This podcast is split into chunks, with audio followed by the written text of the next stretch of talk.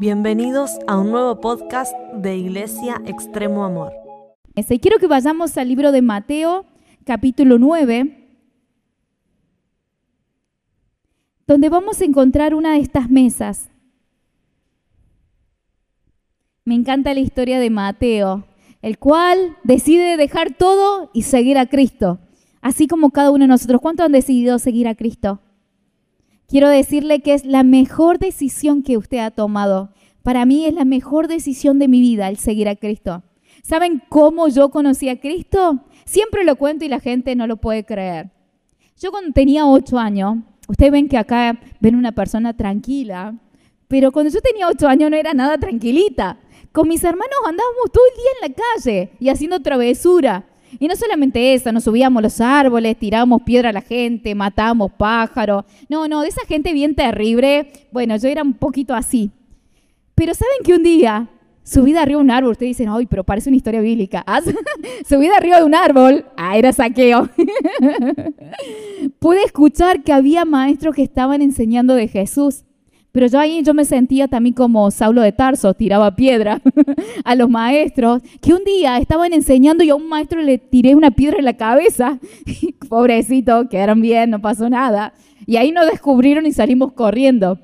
Pero a la otra semana pudimos ir y escuchar lo que ellos hablaban de Jesús. Y así conocí a Jesús al frente de mi casa, en un parque, haciendo travesura, pero Dios tocó mi corazón y así yo decidí con nueve años seguir a Cristo. Y esa decisión fue para, le dije, Señor, yo soy reconsciente de lo que quiero hacer en mi vida y yo quiero seguirte el resto de mi vida. Y con nueve años, sin tener familia cristiana ni haber escuchado de Cristo, yo decidí seguir a Jesús. Y hasta el día de hoy digo, es la mejor, pero mejor decisión que yo tomé en mi vida. Siendo una niña, pero yo sabía que quería seguir a Jesús el resto de mi vida. Y Dios transformó el día de hoy mis maestros de escuela bíblica no lo pueden creer. Dice, realmente existen los milagros. Cuando usted ve a un niño terrible, crea que Dios puede hacer algo grande. Y aún donde usted no llegará, llegarán esas personas. Porque así es el Señor. Como Dios usa las vidas para llegar a donde nosotros no podemos llegar, llegarán esos niños, llegarán esos jóvenes, llegarán esos adolescentes. Amén. Y Mateo decidió dejar todo para seguir a Jesucristo. En Mateo 9:9 dice, Pasando Jesús de allí, vio a un hombre llamado Mateo, que estaba sentado al banco de tribunos público, y le dijo, sígueme. Y se levantó y le siguió. Y aconteció que estando él sentado a la mesa en la casa, he aquí que muchos publicanos, pecadores que habían venido, se sentaron juntamente a la mesa con Jesús y sus discípulos. Cuando vieron esto, los fariseos dijeron a los discípulos, ¿por qué come vuestro maestro con los publicanos y pecadores? Al oír esto Jesús le dijo, los sanos no tienen necesidad de médicos, sino los enfermos. Id pues y aprended lo que significa. Misericordia quiero y no sacrificio, porque no he venido a llamar a justos, sino a pecadores al arrepentimiento. Y esta mesa me encanta, es como una mesaza. ¿Vieron como la de Mierta Legrand cuando manda a llamar a los invitados? Era una super mesa. Y saben que en esta mesa había diferentes tipos de personas. Dice que había pecadores, ¿sí? Había diferentes tipos de personas, pero Jesús los aceptaba en la mesa. Y Jesús nos acepta como nosotros somos a venir a la mesa, a pesar de nuestras imperfecciones, a pesar de tantas cosas. Él nos acepta y nos invita a venir a su mesa. Imagínense aquellas cosas que, que nosotros no le mostramos a otras personas. Imagínense una mujer cuando se levanta a la mañana, con esa toda despeinada, más si no se sacó la pintura, toda corrida la pintura el otro día, todo horrorosa. Y saben que uno tiene que ir y ponerse linda porque va a venir alguien. Pero ¿saben qué? Esto de cuando vamos delante de Jesús, Jesús nos conoce como somos. No necesitamos ponernos careta, no necesitamos aparentar a alguien que no somos. Con Jesús podemos ser quien nosotros somos. Y Él nos invita a venir cada día a su mesa, hermano, que sea lo primero y lo último que hagamos en nuestro día es ir a su presencia, es ir a su mesa. Sabe que nosotros, a donde estamos, salimos tempranito, a las 5 de la mañana nos levantamos y comenzamos primeramente nuestro tiempo con Dios, nuestro abadi, nuestro tiempo con Dios, de buscar la presencia de Dios y después seguimos todo lo que tenemos que hacer. Porque lo importante, lo primero es buscar a Dios, hermano. Que cada día sea lo más importante de nosotros es poder ir a la presencia de Dios e ir a la mesa y disfrutar de todo lo que Jesús tiene preparado. Y a esa mesa nos invita a todos a venir día a día. Tenemos una invitación, así como esta este pueblo árabe que le encanta invitar gente a la mesa. Así Jesús nos invita cada día a venir a su presencia, a entregar nuestras cargas, a entregar nuestras preocupaciones, porque nada es imposible para Él. ¿Saben que un día me despierto, me cambio y todo lo demás, y me voy a fijar en mis bolsillos y ¿saben lo que saqué? Pelusas, porque no había dinero. ¿Y saben qué? Ese día de tempranito empecé a clamar y decir, Señor, para ti no hay nada imposible. Yo creo en ese Dios poderoso y yo sé que en este día tú vas a hacer un milagro. Y saben que ese día me invitaron unas amigas a ir a la playa porque el lugar donde yo estaba estaba todo rodeado por playa. Vos vas para allá playa, vos vas para allá playa, por allá playa. Imagínense a alguien que no conocía la playa. Porque imagínense Córdoba entre montañitas, ríos, nada de playa. ¿Qué? Yo estaba feliz, veía todos los días playa por todos lados. Y resulta que ese día unas amigas me invitan a caminar. ¿Y saben qué pasó? Mire, esto realmente fue un milagro. Estábamos caminando, para allá había playa, muy lejos había personas y playa, playa, playa. Y de repente sopló un poco el viento y cayó dinero a mis pies, 20 euros. Y yo, wow, era imposible, porque ¿de dónde va a venir? Porque a nadie se le puede haber caído. A mí no se me había caído. Yo creo que a mí no y a mis amigas tampoco. Y no había nadie, o sea, del mar, ¿cómo venir del mar 20 euros? No sé, como cosas de loco. Pero ese es el Señor. Y saben que de repente, ah, mis amigos, mis amigas son supersticiosas. Ellos no van a levantar dinero del piso. Yo me tiré de panza al piso. no lo toqué tampoco. me tiré. y, y saben qué? Eso fue una oportunidad para hablar con mis amigas y decirle, mire, yo esta mañana hablé con Dios y yo le conté cuál era mi necesidad. ¿Y saben qué? Él me respondió, ¿ustedes qué creen? ¿De dónde puede venir este dinero? Y ellas no se explicaban. Porque ese es nuestro Dios que hace milagro. Y mi Dios es un Dios cercano. ¿Saben que para este pueblo ellos creen que Dios está muy lejano? Ellos no creen que nosotros podemos ser amigos de Dios, que nosotros podemos hablar todos los días. Y yo le decía, ¿sabes qué? Hoy hablé con Dios y Dios es mi amigo y Él acompaña en cada momento que voy. Y ya se quedaban, pero imposible. Dios no tiene amigo. No puede ser, Dios está muy lejano. Y yo cada día le predicaba y esa oportunidad, al ver la respuesta, fue una, una forma de testificar de Cristo a mis amigas y no lo podían creer. Y otra cosa, ¿ustedes saben cómo van vestidas a la playa? Las mujeres marroquí o las mujeres árabes de diferentes lugares. ¿Saben qué? Cuando yo tuve el primer tiempo ahí, yo no sabía cómo ir a la playa. Entonces, ¿usted cómo iría vestida a la playa? Masha, bueno, allá se le dice bañador. Ah, bañador, yo iría con bañador. y yo pregunté, ¿cómo ir a la playa? Y me dijeron, no, tenés que irte bien vestida. Tapate todo. Usá, no sé, una polera, un pantalón, medias. y, ¿Y saben qué? Ese día me juntaba con amigas, no sabía cómo ir, me puse todo lo que encontré, me fui a la playa, hacía como 50 grados de calor y yo transpiraba, ¿vieron cuando transpiran así todo roja la cara? Cuando llego a la playa, mis amigas me, dijiste, me dijeron, ¿trajiste bañador? Sí, le digo, este es el bañador, porque esto es muy típico de allá, esto se llama shilaba, entonces esto se usa mucho allá. Y sabe que de repente, yo digo, este es mi bañador, la ropa que tenía, una polera, un pantalón y todo lo demás. Y de repente hicieron así, quedaron en bikini. Y yo quedé como re desubicada. Pero bueno, no todas las amigas son así. Hay amigas y amigas. Hay otras amigas que van muy cubiertas, muy tapadas y todo lo demás. Pero ¿saben qué? Yo he visto cómo Dios obra en cada corazón cuando está abierto, cuando está necesitando de Dios. Pero Jesús nos invita cada día a venir a la mesa. No olvidemos nunca en este 2024 de lo primero en nuestro día, ir a la mesa. ir a la presencia de Dios, porque es allí donde renovamos nuestra fuerza, es allí donde Dios nos da todo para empezar con power, con poder el día y guiado por el Espíritu Santo de Dios. Y todos los días nos invita a venir a la mesa y esta mesa me encanta. Y hay otra mesa más que está en el versículo 22, capítulo 22, perdón. Otra, más, otra mesa más donde Jesús nos invita y es Mateo 22, 1. Perdón, 26, 17. Ya me estaba adelantando, perdón. 26, 17 al 20. ¿Lo tenemos? En esta mesa iba a ser la última mesa de Jesús. Esta iba a ser la, única, la última cena, de acá se iba a despedir de sus discípulos. Y quiero que podamos leer esto. Dice así el versículo 17. El primer día de la fiesta de los panes sin levadura, vinieron los discípulos a Jesús diciendo, ¿dónde quieres que preparemos para que comas la Pascua? Y él le dijo, id a la ciudad a cierto hombre y decidle, el maestro dice, mi tiempo está cerca, en tu casa celebraré la Pascua con mis discípulos. Y los discípulos hicieron como Jesús le mandó y prepararon la Pascua.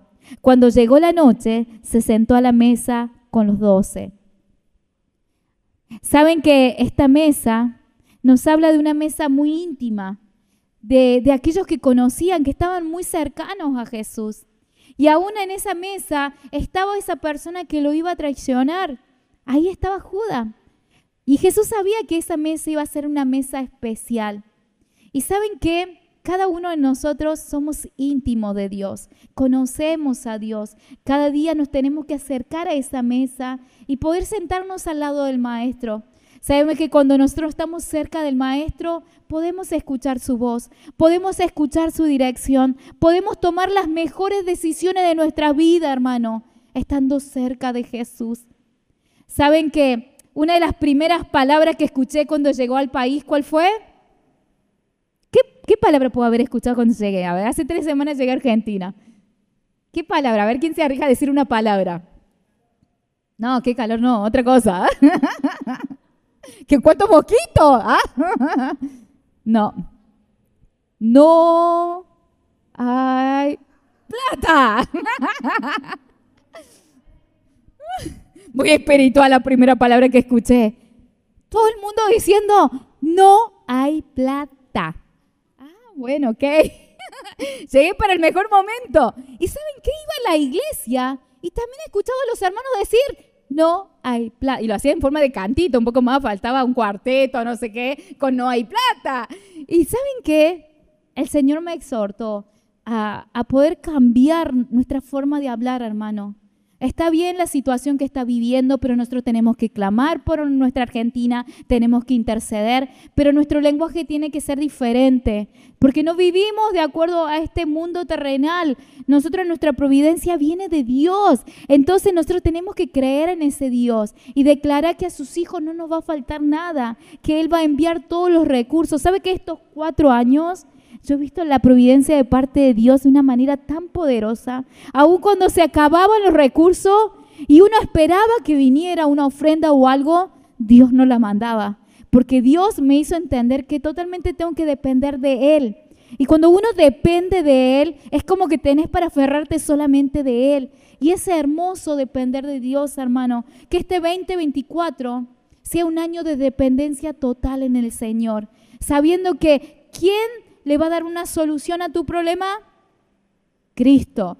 ¿Quién va a obrar de una manera poderosa? Cristo que vos puedas de día y noche creer esta palabra, que Él es el único al cual tienes que aferrarte y depender totalmente. Y saben que cuando nosotros estamos cerca del corazón de Jesús, podemos escuchar su dirección, podemos escuchar lo que Él quiere para nuestra vida. Y qué hermoso que Él nos llama por, por nuestro nombre. Él sabe nuestro nombre, Él tiene un propósito para nuestra vida y Él lo quiere cumplir. Como decía Romy, yo decía, yo nunca voy a ser misionera. ¿Y cuántos alguna vez dijeron yo nunca voy a hacer tal cosa?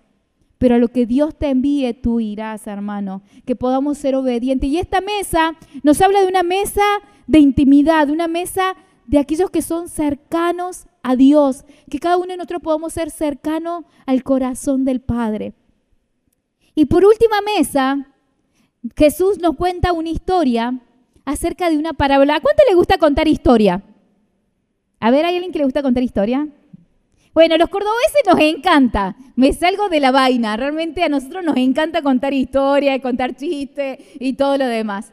¿Saben que cuando estaba aprendiendo árabe, había aprendido dos palabras? Y yo ya quería contar una historia. Con dos palabras, imagínense. Y mi profesora me decía, bleti, bleti, que es espera, espera. Y yo, no, yo quiero contar una historia. Y con dos palabras ya me había inventado una historia.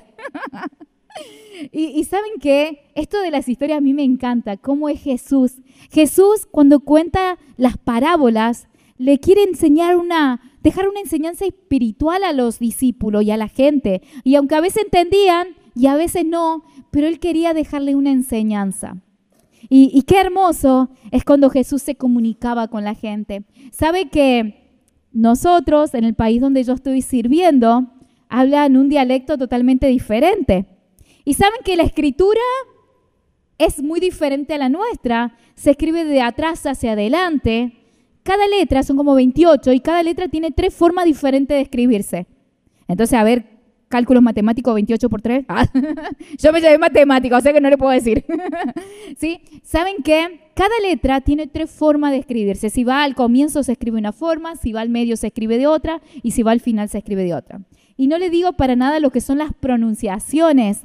Hay Jotas, una empieza por acá, otra por acá y otra por acá, que para mí las tres son iguales. a nuestro oído suenan muy parecidas, pero son diferentes de acuerdo a dónde sale la letra. Pero es todo un desafío aprender idioma. Pero ¿saben qué hermoso es poder hablar en el idioma de corazón de nuestros amigos? Qué feliz que se ponen ellos cuando vos le hablas en árabe. Es como una emoción tan grande. Y te digo, hermano, vale la pena todo esfuerzo. Mi profesora me dice, pero tú eres muy lista, tú eres muy inteligente.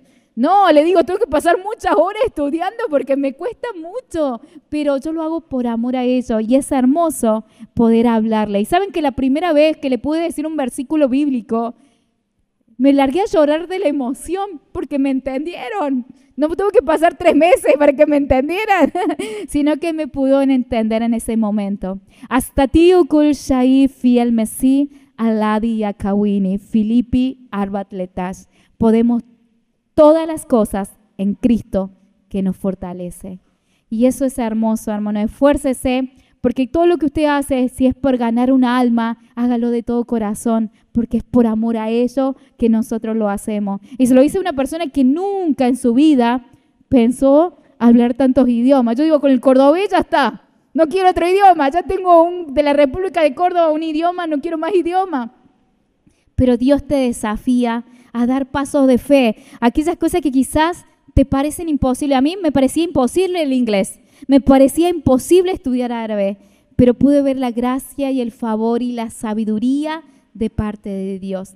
Y en esta historia que nos habla Jesús acerca de un gran banquete, a todos nos gusta la fiesta. Saben que los casamientos allá duran de 5 a 7 días. Imagínense. Cinco. Yo he ido hasta tres días, cuatro ya es mucho. Y los vestidos, la novia tiene como cinco o seis vestidos. Y todos esos días se come, se come, se come, se come, y se come, se come, se come, se come. ¿Sí? Y, saben que lo disfrutan mucho de lo que son las fiestas. Y Jesús aquí nos habla de una fiesta que es un gran banquete, lo cual organizó un rey. Y dice que el rey mandó a invitar a personas a esta fiesta. Pero ¿saben qué? Algunas personas no podían asistir a esta fiesta. Unos habían comprado un campo, otros habían comprado unos animales, otros se habían casado. Pero Jesús dijo, vayan y traigan afuera a aquellos que están en la calle, a aquellos que están enfermos, a los que están en la calle, traigan a ese banquete, invita a los que vengan a ese banquete. Y qué hermoso, ¿no? Jesús está haciendo una invitación también para que no solamente nosotros, hermanos, disfrutemos de la mesa, sino que salgamos y buscamos a otros, los que están enfermos, los que están sin esperanza allá afuera, y los traigamos también a la mesa. Saben que hay una persona que me gusta mucho, una frase que dijo, se llamaba Martin Luther King, dice que si ayuda a una persona a tener esperanza, no habré vivido en vano. Y yo me tomé esta frase para mí, que si yo ayudo a una persona a tener esperanza en este día, mi día no habrá sido en vano. Y eso me desafía a cada día hablarle por lo menos una persona de Cristo. Saben que cuando yo llegué a, a, mi ciudad, yo dije, Señor, así como yo predico allá, donde tú me llevaste, yo lo quiero hacer en mi ciudad. Y saben que el primer, la semana que estuve allí, me dice mi sobrino, ¿vieron que en una época uno saca a pasear a tus sobrinos y después los sobrinos te sacan a pasear a vos? Voy a decir, ¿cómo pasan los años, no? Primero yo paseando niños, ahora el niño me pasea a mí. y mi sobrino de 15 años me dice, tía, vení, te voy a mostrar todo lo lindo que está la ciudad. Y me llevó mi sobrino a pasear. Y de repente encontré una joven, la cual yo le había predicado junto con unas amigas hacía 20 años atrás. Y, y saben qué? Esta joven había estado en situaciones muy difíciles de adicciones y, estuvimos hablando con ella y, cuando yo la vi en el centro y me puse a hablar con ella, mi sobrino le dio vergüenza. Se ponía por un costadito y yo le seguía hablando y le seguía hablando. Y sabe que oré por ella y le digo, el domingo te veo en la iglesia. Y saben qué, ese mismo domingo, ella temprano me estaba diciendo, Sole, voy a ir a la iglesia. Sole, ya falta menos para ir a la iglesia. Y saben que ese día domingo fue a la iglesia. Y no solamente fue ella, sino que también hace 20 años atrás ella tuvo un bebé y yo soy la madrina y fue para que yo viera a mi ahijado, que ya no era un bebé, tenía 20 años y tenía novia. Entonces la llevó también a la novia y al ahijado y ellos todos participaron de la reunión y Dios tocó sus corazones, se quebrantaron. Yo decía, gracias Señor, porque donde estamos tenemos que cumplir nuestra misión, que es de predicar tu palabra. Y Jesús nos llama a esto, a traer a muchos a la mesa, a forzarlos a entrar. Venid, vamos. No te vengas solos el próximo sábado, hermano. Anda, busca a alguien, forzalo a entrar, tráelo, porque él también necesita esperanza. Él también necesita recibir a Cristo en su corazón, así como lo recibimos nosotros. Y quiero contarles la última experiencia que tuve. Saben que hace el mes pasado cumplí año, y ustedes miran, feliz cumpleaños. ¿Y saben qué? Yo quería hacer una fiesta porque viste que les gustan las fiestas. Entonces me mandé a llamar a mis amigas. Y saben que como Roberto Carlos, tengo un millón de amigas nada más. y llamaba a mis amigas. Y saben que tenía más de 30 amigas para mi cumpleaños. Y yo digo, bueno, a ver qué hago. ¿Lo hago en la casa o lo hacemos en una cafetería, un lugar donde, si lo hacemos en un lugar aparte, ¿qué pasa? Cada uno paga su consumición y yo llevo la torta y bueno, celebramos. Y resulta que yo había llamado a mis amigas y viene otra de mis amigas y me dice, Sole, sí, le digo, ¿vos estás invitando todas las amigas a tu cumpleaños? Sí. Bueno, me dice, ¿sabes qué? Que acá el que invita paga. Si vos invitas todas esas personas, vos vas a tener que pagar por todas esas personas. Y yo, ¡Oh! pero ¿saben qué? Mi amiga empezó a llamar a cada una de las amigas me dice, mira que capaz que no venga ninguna, ¿eh? Pues no pasa nada, le digo, no pasa nada. ¿Y saben qué? Empezó a llamar a cada una de ellas y empezaron a decir que sí venían al cumpleaños porque este, este tiempo que habíamos sido amigas, ellas me amaban y querían celebrar conmigo mi cumpleaños y también mi despedida porque yo ya me iba de allí. Entonces fue una hermosa fiesta y yo di gracias a Jesús porque no solamente eh, ellas veían a Sole, sino que veían el amor de Jesús en mi vida. Y ese amor, el que conquistó su amor y que su amistad.